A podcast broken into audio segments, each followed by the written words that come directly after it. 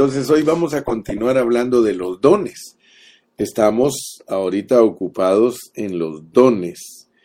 Estamos en 1 Corintios 12, 13 y 14.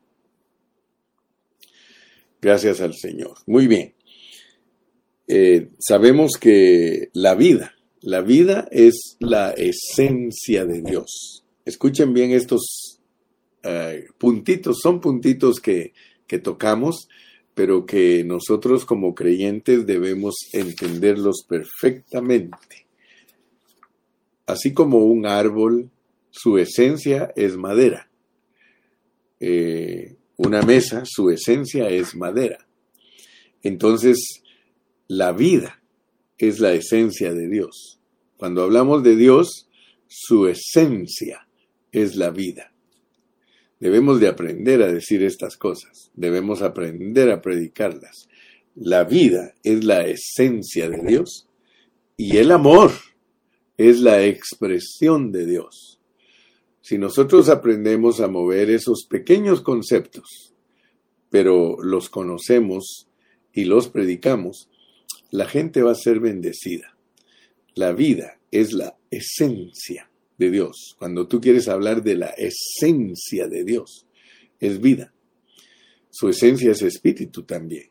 Su esencia es vida. Por eso él un día dijo, las palabras que yo os he hablado son espíritu y son vida.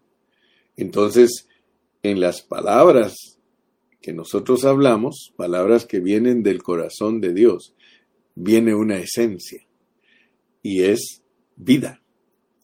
Cada persona que nos escucha hablar la palabra de Dios es ministrada de vida.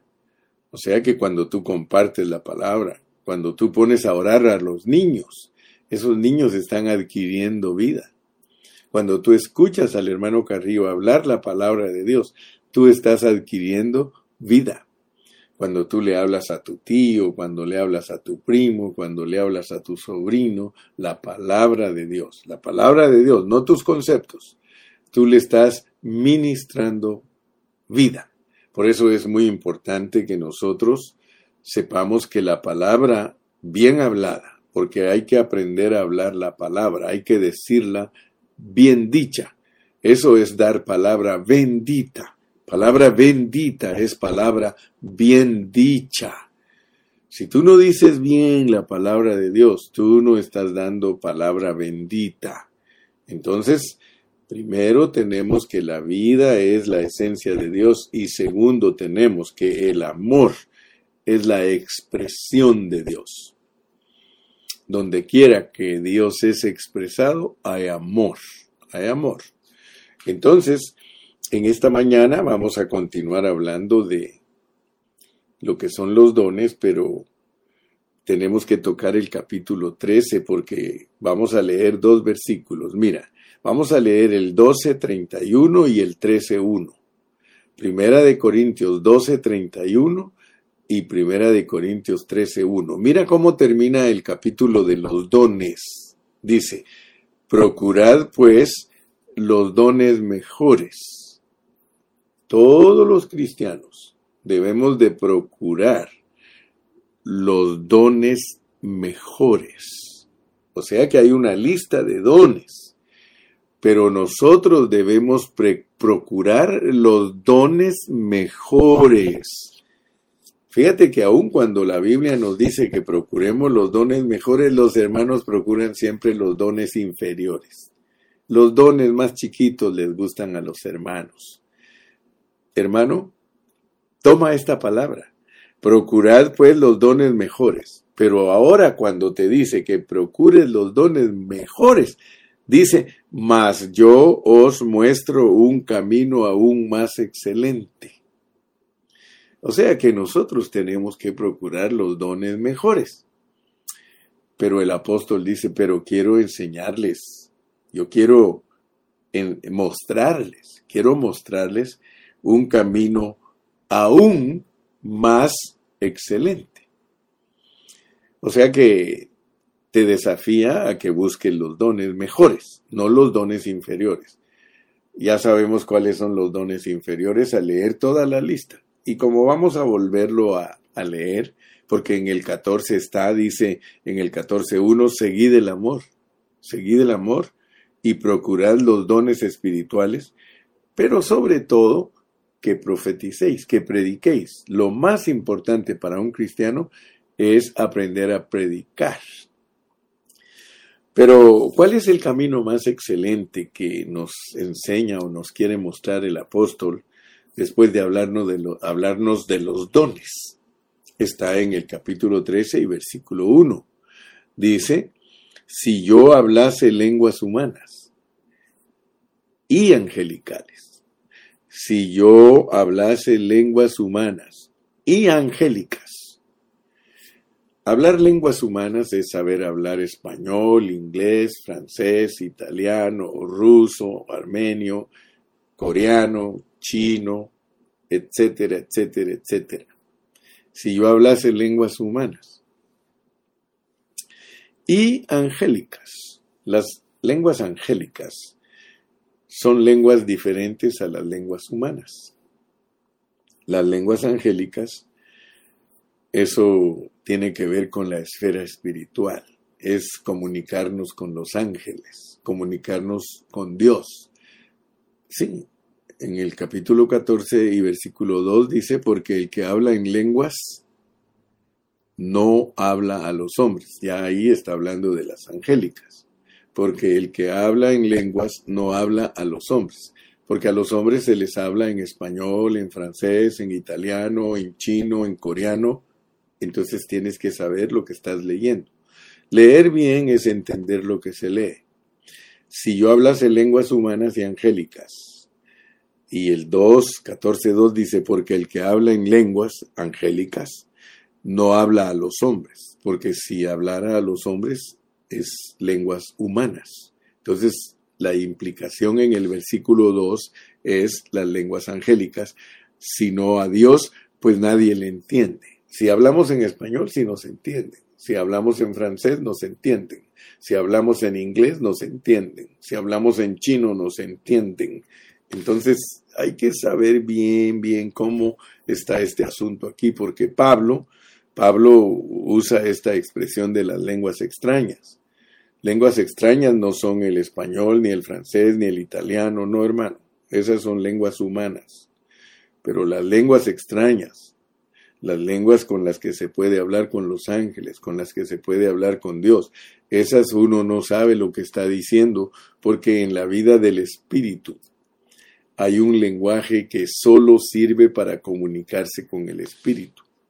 En este caso, si tú hablas lenguas extrañas, no hablas a los hombres, hablas a Dios, pues nadie le entiende, aunque por el espíritu habla misterios. Nosotros tenemos un lenguaje aparte de nuestro español, aparte de nuestro inglés, aparte de nuestro italiano, aparte de nuestro ruso, aparte de nuestro coreano, tenemos un idioma integrado en nuestro espíritu que se llama lenguas extrañas. Ahí lo tenemos, cualquiera de nosotros lo puede hablar, cualquiera. No tiene que pensar ni siquiera para hablar. Para hablar en español hay que pensar lo que uno dice. Para hablar en francés hay que pensar lo que uno dice, hermano. Y más te vale que pienses lo que dices, porque si no vas a decir barbaridades. Pero la lengua extraña, la lengua angelical, tú no tienes ni siquiera que pensar qué dices. No tienes que pensar, no es algo que uno lo premedita, no. Cuando un hermano habla en lenguas sin estar pensando, resulta hablando en sus lenguas y la Biblia dice que está hablando con Dios. Y la Biblia dice que está hablando misterios. Ahora, esos no son los mejores dones. Yo no quiero que te confundas, hermano, porque hay muchos hermanos que al oír esto que está hablando el hermano Carrillo van a decir, ay, entonces nosotros tenemos que estar hablando en lenguas. Bueno, tómalo como quieras, el apóstol dice que él habla más lenguas que todos. Además dice que no lo impidamos, o sea que tampoco se debe de impedir. El hecho de que algo sea más barato no se puede impedir porque hay otras cosas más caras. Estoy usando una una similitud, ¿verdad?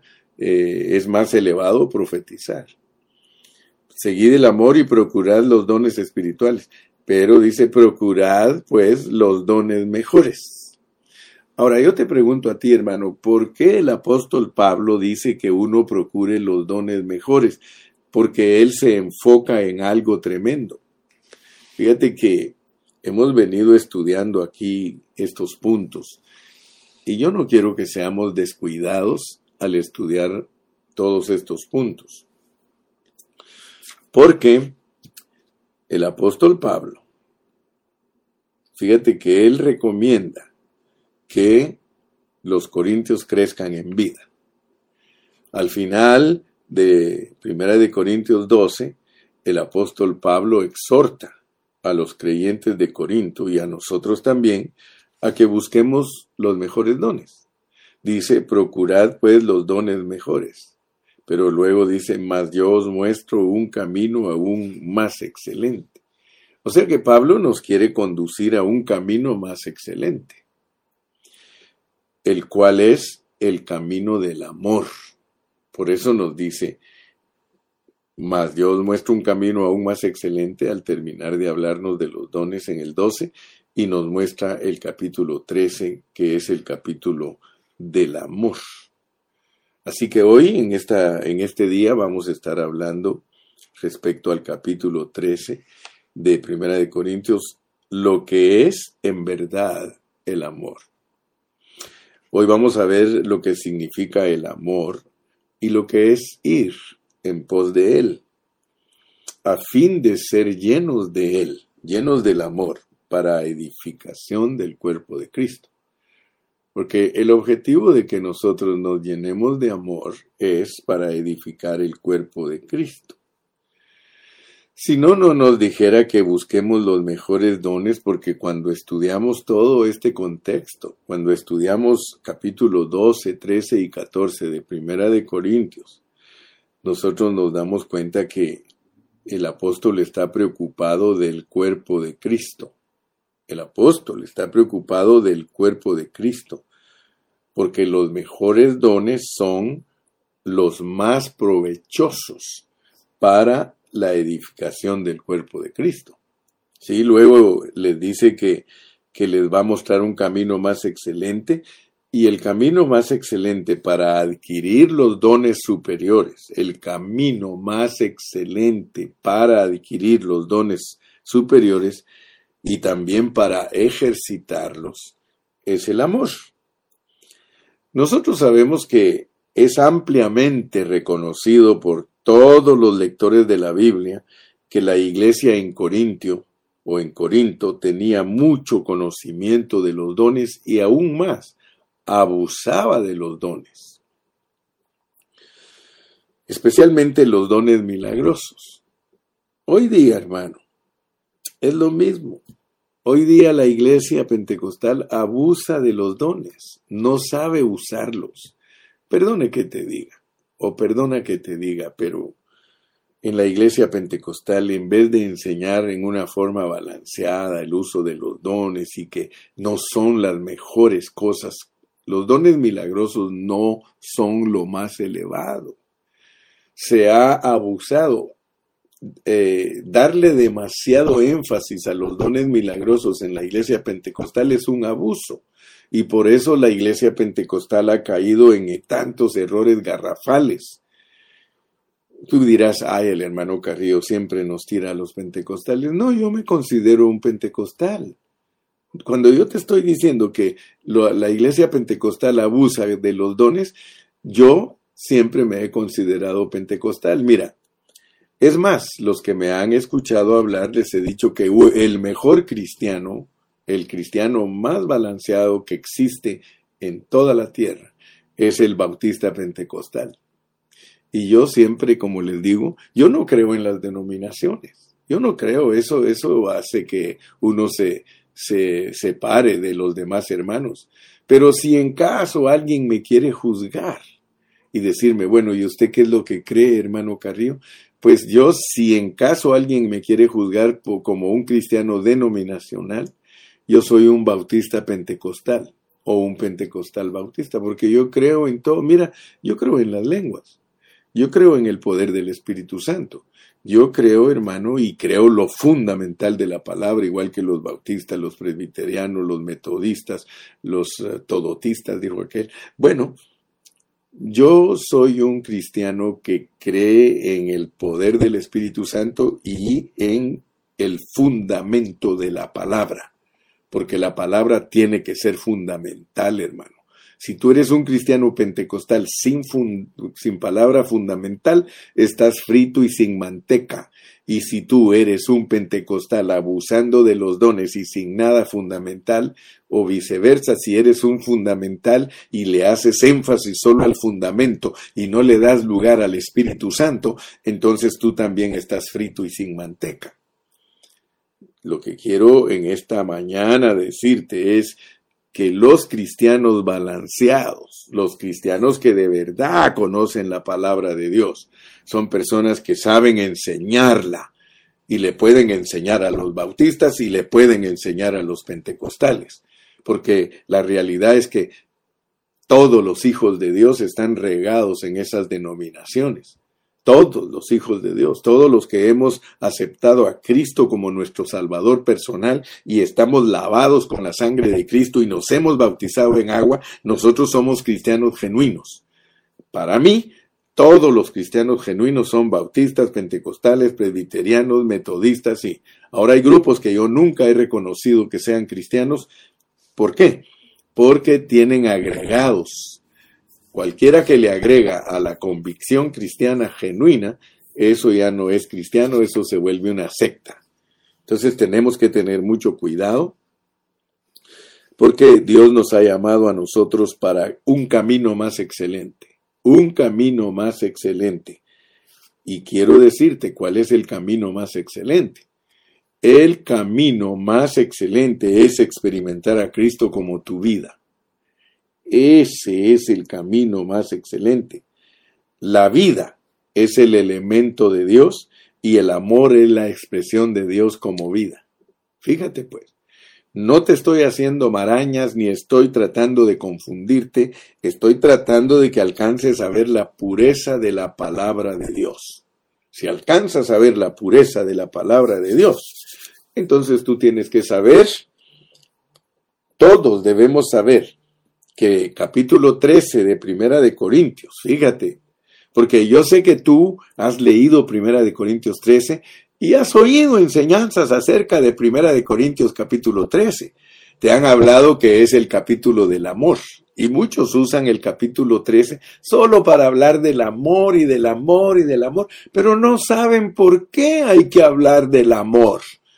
Si nosotros estudiamos bien la Biblia, el capítulo 13 del amor está después del capítulo 12 de los dones y está antes del 14 de la regulación de los dones. Escúchame bien, te lo voy a repetir, hermano. El capítulo 13 de Primera de Corintios es el capítulo, capítulo del amor, pero no es un capítulo suelto, no está suelto de Primera de Corintios. El capítulo 13 es parte de Primera de Corintios. Y Primera de Corintios es una epístola que sirve para arreglar todos los problemas que hay en la vida de la iglesia. Entonces, cuando Pablo te dice, y todos, todos debemos de saber que el capítulo 13 de Primera de Corintios es una continuación directa de los dones el capítulo 13 no es una sección aislada, está ubicada entre el 12 y el 14. O sea que el 12 y el 14 tratan de los dones. Por tanto, no debemos estudiar el capítulo 13 por sí solo. No. Estúdialo como una continuación del 12 y que te conduce al 14. En el 1231 Pablo habla del camino más excelente, por el cual se ejercen los dones. Hay una forma correcta de ejercer los dones. La forma correcta de ejercer los dones está en el capítulo 13. Aleluya.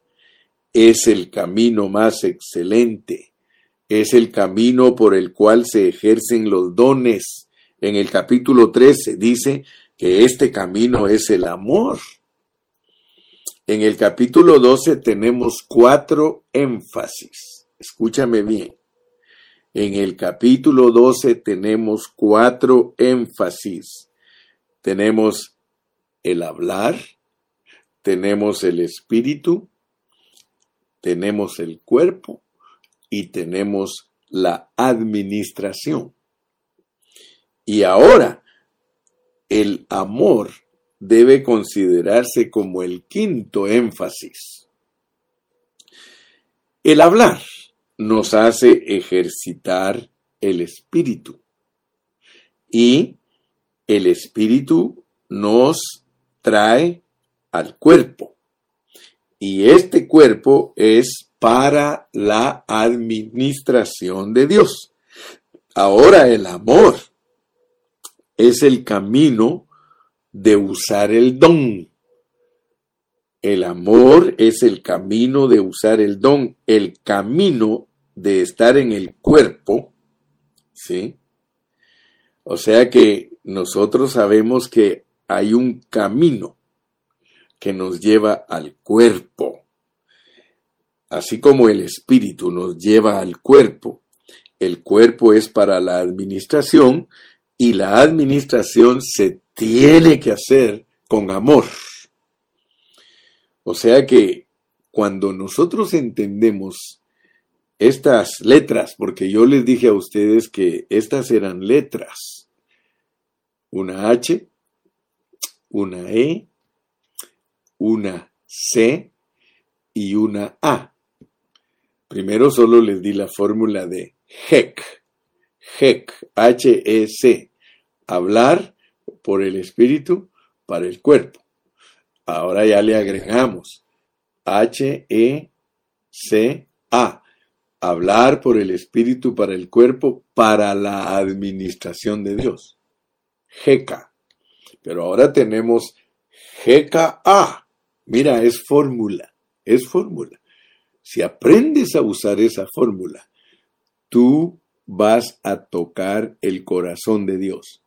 Tú vas a tocar el propósito divino. Es una fórmula. Si hablamos H por el Espíritu, E, somos encaminados al cuerpo para la administración divina. Acuérdate que Pablo es el que nos enseña todas estas fórmulas. Bueno, él no nos enseña la fórmula así como la está poniendo el hermano Carrillo, pero esa fórmula nosotros la podemos inventar o formar para que no se nos olviden los conceptos. Hablar por el espíritu es para el cuerpo, para que se lleve a cabo la administración divina, jeca, y ahora le vamos a agregar GKA. Y el camino excelente para llevar a cabo esa administración se llama amor. Así que por eso dice, si yo hablase lenguas humanas y angélicas y no tengo amor, porque los dones, hermanos, son eh, los que Dios usa para que se lleve a cabo su administración. O sea que todo lo que nosotros hacemos en la vida del cuerpo es a través de los dones. Pero los dones mal usados, los dones si no se usan con amor, nosotros somos címbalos que retiñen, somos metales que hacen ruido, ta, ta, ta, ta, ta. Solo puro ruido y nada más. Ruido y nada más. Entonces es muy importante que entendamos esto porque el primer punto que estamos tocando hoy en nuestra lección es que el amor, es, el amor es un requisito para cuidar los miembros del cuerpo de Cristo. Mira qué bonito.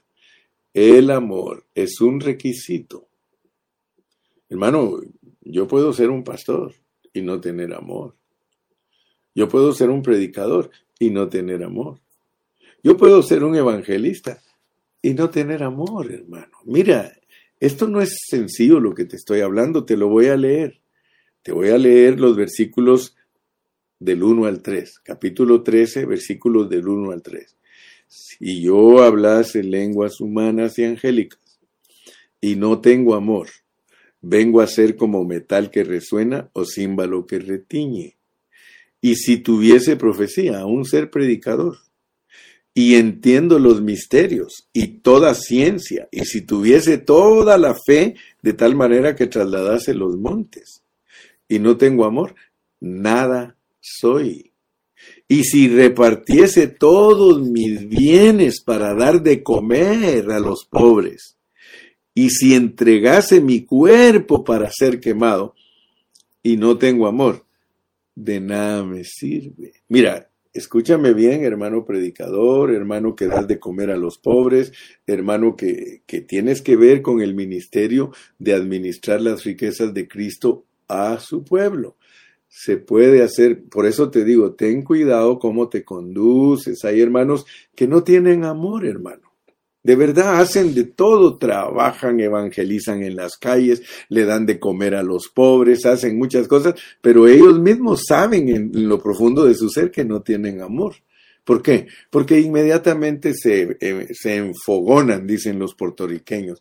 Cualquier cosa que les digan se enojan, cualquier cosa que le... Aún, hermano, mira, eh, a mí me da no sé qué, me da no sé qué, hermano, perdóname, pero a veces tengo que tocar estos asuntos que son sencillos, pero a la larga son tan pequeños, pero son los errores que nosotros cometemos.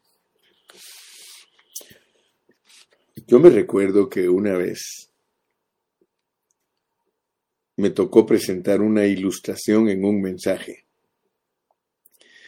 Y fue que les estaba hablando de un predicador. Este predicador habló del amor, presentó todos los versículos de la Biblia respecto al amor y habló del amor profundamente. Y él estaba sentado en las bancas de enfrente, después de haber predicado del amor, se sentó en las primeras bancas de enfrente y pasó un niño corriendo y le machucó su callo. Era un hermano ya de edad y le machucó su callo.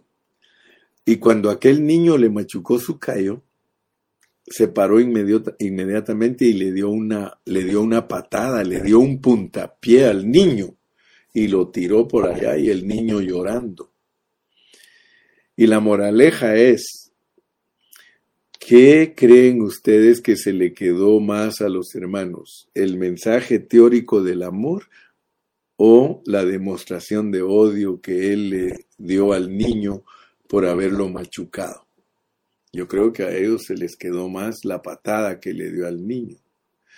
Entonces, hermanos, nosotros tenemos que tener mucho cuidado, porque nuestras acciones niegan todo lo que nosotros aparentemente hacemos con amor. No te engañes, hermano. Aquí, mire, estos primeros tres versículos, si Pablo nos dice que nos quiere enseñar un camino más excelente, yo quiero decirte, hermano, el amor es el requisito de Dios para que nosotros cuidemos las ovejas. ¿Sí?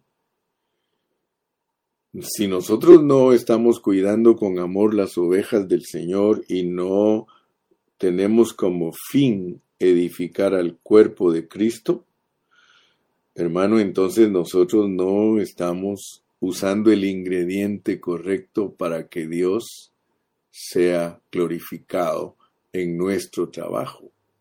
Fíjate, el amor es un antibiótico. El amor es un antibiótico espiritual.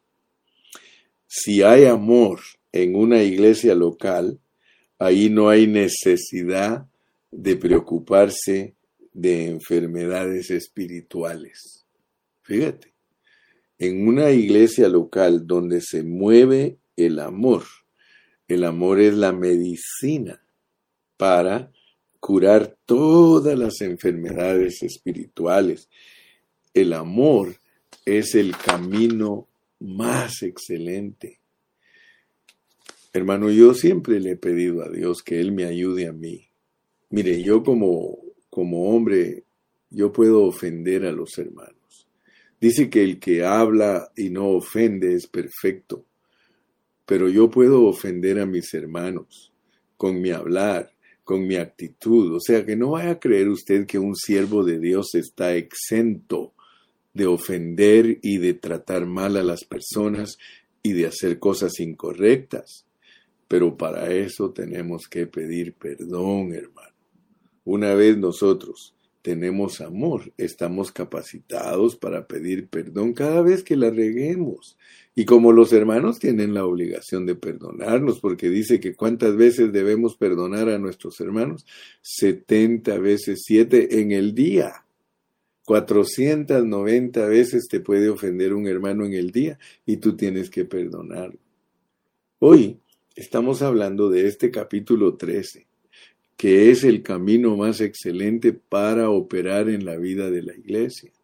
A muchos les gusta predicar, a muchos les gusta servir en la iglesia, a muchos les gusta hacer actividades en la iglesia y es bueno, mi hermano, es bueno. Es bueno que te ocupes. Un hermano que no se ocupa en el trabajo de la obra de Dios, tarde que temprano se va a ir de la iglesia, tarde que temprano va a fracasar en su vida espiritual, porque solo los que estamos ocupados en las cosas de Dios podemos permanecer. Pero que no vaya a ser de balde, que no vaya a ser un trabajo perdido. Hermano, todo lo que tú haces por Dios se pierde si no lo haces con amor. Vamos a volver a leer. Si tuviese profecía y entendiese todos los misterios y toda ciencia, y si tuviese toda la fe de tal manera que trasladase los montes y no tengo amor, nada soy. Y si repartiese todos, los, todos mis bienes para dar de comer a los pobres, y si entregase mi cuerpo para ser quemado y no tengo amor, de nada me sirve. Hermano, si el Espíritu Santo te dice a ti que tú puedes predicar, que puedes ser un hombre inteligente, que puedes ser un hombre lleno de fe, que puedes ser un hombre que tiene como recoger ofrendas para darle de comer a los pobres y aún usas tus propios tus propios eh, medios para darles de comer, pero no tienes amor, hermano. De nada te sirve. A mí de nada me sirve predicar bonito porque yo tengo el don de predicar, pero aquí mismo me dice, y si tuviese profecía y entendiese todos los misterios y toda ciencia, y si tuviese toda la fe de tal manera que traslado aún hasta los montes, pero no tengo amor, nada soy. El ingrediente correcto para que nosotros podamos llevar a cabo GKA, GKA es el amor. Puedes hablar por el Espíritu, puedes administrar, el, puedes estar en el cuerpo, administrar al cuerpo, pero si te falta el ingrediente, por eso te dije que el, el, asunto número 5 de hoy es el amor. Pablo dedica todo un capítulo para recalcar la importancia del amor vemos que el apóstol Pablo pone todo en un contexto apropiado. En el capítulo 12 vemos que dio énfasis a cuatro asuntos y en el capítulo 13 le da énfasis a otro asunto, a otro asunto. Así que la fórmula de la, de la vez pasada era GEC. Ahora ya le agregaste GKA. GKA el quinto asunto, el amor en el capítulo 13, allí vemos la manera de practicar los dones. Recuérdate siempre, no te olvides, manténlo presente en tu mente. La forma correcta de practicar los dones es el amor. La forma correcta de practicar los dones es el amor. La forma práctica, la forma correcta, la forma, la manera práctica de los dones es el amor. Ahora todo está enfocado en el cuerpo. Aleluya. Entonces veamos la relación que existe. Un poquito más de estos cinco asuntos. Veamos bien la relación que existe. El hablar por el Espíritu nos hace permanecer en el cuerpo y el permanecer en el cuerpo nos hace cumplir la administración de Dios y luego el amor nos hace ejercer los dones. Permanecemos en el cuerpo consagrados a Él estas cinco cosas son para que Dios sea vivido en la iglesia y que cumplamos su deseo. Dios quiere obtener un organismo que exprese su misma vida. Y ese organismo que expresa su misma vida se llama el cuerpo de Cristo. Ese es su objetivo y esa es su meta. Nosotros no debemos tener ningún otro objetivo, ni tampoco tenemos que tener otra meta. Los corintios, sí, los corintios fueron sacados por Pablo de su propio propósito. Hermanos, tengamos cuidado porque nosotros muy fácilmente nos metemos a nuestro propio propósito. Sí, hermano, tú tienes que decirle no a los dones para tu propio provecho. Los dones no son para tu propio provecho. Por eso Pablo insiste y te dice que son para edificar el cuerpo. Y si algo no edifica el cuerpo, él dice no lo uses. Tenemos que saber todos que el amor es el ingrediente correcto para aplicar los dones y ejercitarlos y aún hacerlos crecer. Pero los mejores dones, usemos los mejores dones no los dones que son menores.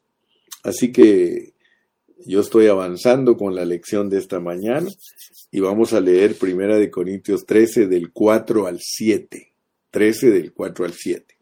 Dice, el amor es sufrido, es benigno, el amor no tiene envidia, el amor no es jactancioso, no se envanece, no hace nada indebido, no busca lo suyo no se irrita, no guarda rencor, no se goza de la injusticia, mas se goza de la verdad.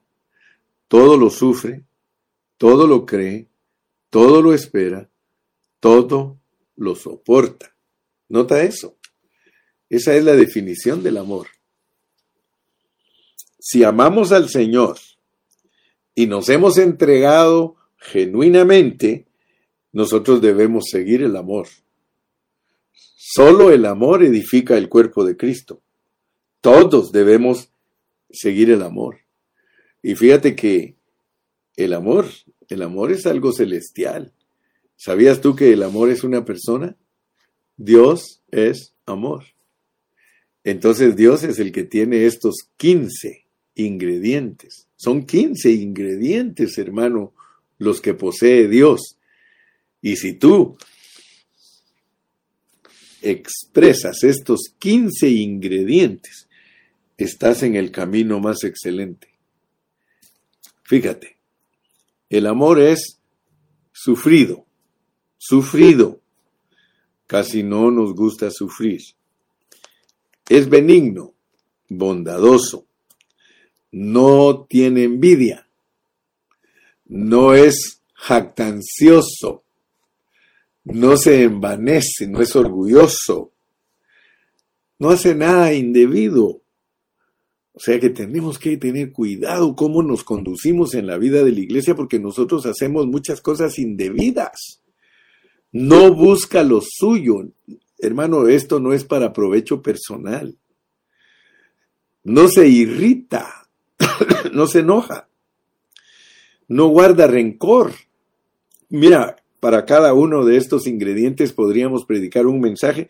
Así que para demostrar lo que es Dios como esencia, que es vida, porque esto es vida, tendríamos que predicar 15 horas de la esencia de Dios. No se goza de la injusticia, mas se goza de la verdad. Todo lo sufre, todo lo cree, todo lo espera, todo lo soporta. Ay, hermano, esto es algo celestial. El amor es Dios mismo. El amor es Dios mismo. Nosotros no necesitamos actuar. Nosotros no necesitamos fingir. Ni siquiera tenemos que azucarar nuestra manera de ser. Solamente dejemos que Cristo fluya a través de nosotros. Solo dejemos que fluya. Y aquí hay un, aquí hay un punto muy crucial, hermano. El meollo de este segmento es que estas 15 cosas son la demostración de la vida divina. Carecer, carecer de esta vida, hermano, nos trae toda clase de problemas. Los corintios, ¿eran salvos? Sí, sí eran salvos, pero a través de ellos no fluía la vida de Cristo. Sí. Hermano, yo te estoy hablando del amor, pero no para que fluyas amor como sentimiento. No, no, no, no, no, no, no. No, no, no, no, no, no, no. El amor no debe fluir a través de ti como sentimiento. No, no, no, no, no. El amor es una persona. El amor debe fluir a través de ti como la vida de Cristo. Si tú aprendes eso, hermano, entonces no usas tu alma, porque el amor almático es un sentimiento. Como cuando uno quiere a una mujer. Uno quiere a una mujer con un sentimiento, con un amor almático, pero cuando esa mujer le hace algo malo, la odia. Entonces no era amor, era un sentimiento, sentimiento. Por eso en, inglés los sentimientos se llaman feelings, porque los feelings se quitan, hermano. Pero el amor nunca deja de ser, hermano. Mira, uh, mira por qué nos recomiendan el amor. ¿Por qué crees que nos recomiendan el amor? Mira qué dice el versículo 8. El amor nunca deja de ser. Y quisiera con ese punto terminar hoy. El amor nunca deja de ser. Cuando, cuando a ti te hablan del amor del capítulo 13, no te están hablando de un amor de sentimiento. El amor como sentimiento, hermanos, se acaba. El amor como sentimiento. Por eso es que nosotros podemos decir hoy que amamos a una persona y mañana la odiamos. ¿Qué clase de amor es ese? No es este. Este nunca deja de ser. ¿Sabes que en griego ese el amor nunca deja de ser? Quiere decir que nunca deja de existir, que nunca se acaba. Él es perenne, es Dios. ¿Cómo se va a acabar este amor, hermano, si es Dios? Pero las profecías se acabarán y cesarán las lenguas y la ciencia se acabará, pero el amor verdadero, Dios nunca deja de ser. Déjame terminar con esto leyendo el versículo 8 y el 13. El 8 dice, el amor nunca deja de ser, pero las profecías se acabarán y cesarán las lenguas y la ciencia acabará. Y el 13, y ahora, y ahora permanece la fe, la esperanza y el amor. Estos tres dice, pero el mayor de ellos, pero el mayor de ellos es el amor. ¿Por qué? Porque uno puede tener fe. Y gracias a Dios que la fe es Cristo en nosotros. Amén. Mira, estas tres cosas, las tres pertenecen a Dios, pero hay una que es mayor. Porque ya entendimos que la fe, la fe es una persona, es Cristo en nosotros, y ahora vivo en la fe del Hijo de Dios. Nosotros tenemos fe. A nosotros nos ha sido dado Cristo como fe y nosotros podemos experimentar esa fe. A nosotros se nos ha dado esperanza. Cristo en mí, la esperanza de gloria. O sea que hay esperanza en nosotros de que un día Dios nos va a transformar y resucitar. Pero también nos fue dado Dios como amor. Y dice que es el mayor. ¿Por qué? ¿Por qué Dios como amor es mayor en nosotros? Fíjese que Dios como amor en nosotros es mayor que nuestra fe y es mayor que nuestra esperanza. ¿Por qué? Porque la fe capacita. La fe nos capacita, hermano. Por medio de la fe es pues la fe, la certeza de lo que se espera, la convicción de lo que no se ve. O sea que nosotros, hermano, al recibir a Cristo como nuestra fe, estamos capacitados para creer todo lo invisible. Todo todo lo invisible. Es pues la fe, la certeza de lo que se espera, la convicción de lo que no se ve. Cristo en nosotros como nuestra fe nos da convicción de lo que no se ve. Ah, y nosotros nos apropiamos de ello, gloria a Dios. Ahora la esperanza.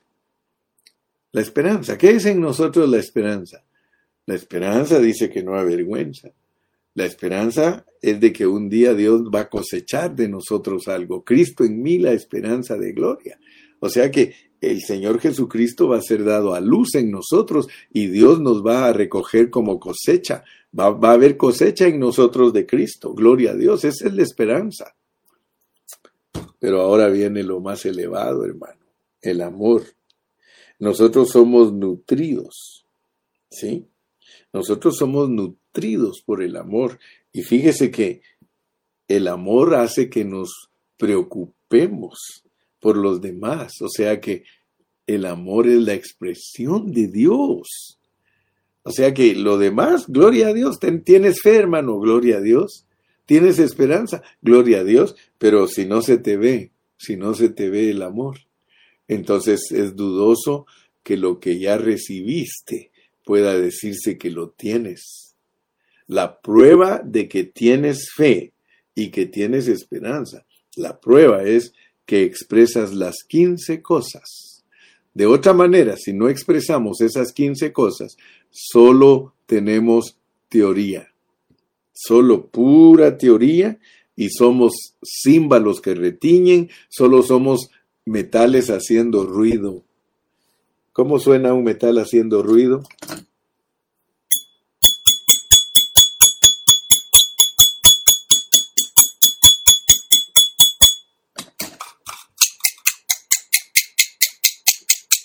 Ruido y nada más. Ruido y nada más. Te pregunto antes de despedirme en esta mañana, ¿lo que tú haces delante de Dios es ruido o es algo genuino? ¿Podrá Dios decir de lo que tú haces? ¿Podrá Dios decir de la manera que tratas a tu esposa, a tus hijos, a los hermanos, a la iglesia? ¿Podrá decir Dios que es amor? O podrá o solo dirá es ruido.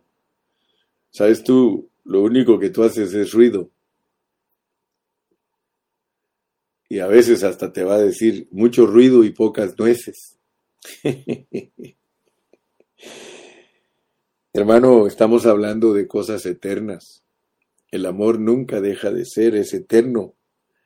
Hermano, nada lo puede eliminar, nada lo puede eliminar significa que es muy importante, hermano. ¿Sabes una cosa? El amor para nosotros es nuestra madurez. El amor para nosotros es nuestra madurez. Tú puedes decir que estás maduro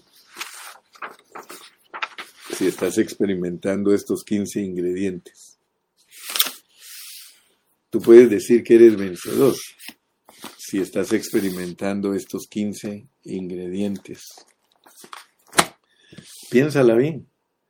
Piénsala bien. En la vida de la iglesia se necesita ser sufridos, ser benignos, no tener envidia, no ser jactanciosos, no envanecernos, no hacer cosas indebidas, no buscar lo nuestro, no irritarnos, no guardar rencor, ¿sí? no gozarnos de la injusticia, no más gozarnos de la verdad, sufrir todo, creer todo, esperar, soportar. Si estás disfrutando esos ingredientes, te felicito la vida de Cristo está fluyendo a través de ti. Mira, apunta esos 15 ingredientes. Yo los tengo marcados en mi Biblia, los tengo hasta con número. Fíjate que el número uno del amor es que yo sufra. El número dos es que sea bueno, benigno. El número tres es que no tenga envidia. El número cuatro es que no, que no sea jactancioso. El número cinco es no envanecerme. El número seis es no hacer cosas indebidas. El número siete es no buscar lo mío. El número ocho es no irritarme, no enojarme. El número nueve es no guardar rencor. El número diez es no gozarme de la injusticia. El número 11 es gozarme en la verdad. El número 12 es todo, sufrirlo. El número 13, creerte que lo que tú me dices es cierto. El 14 es esperar. Y el 15 es soportar.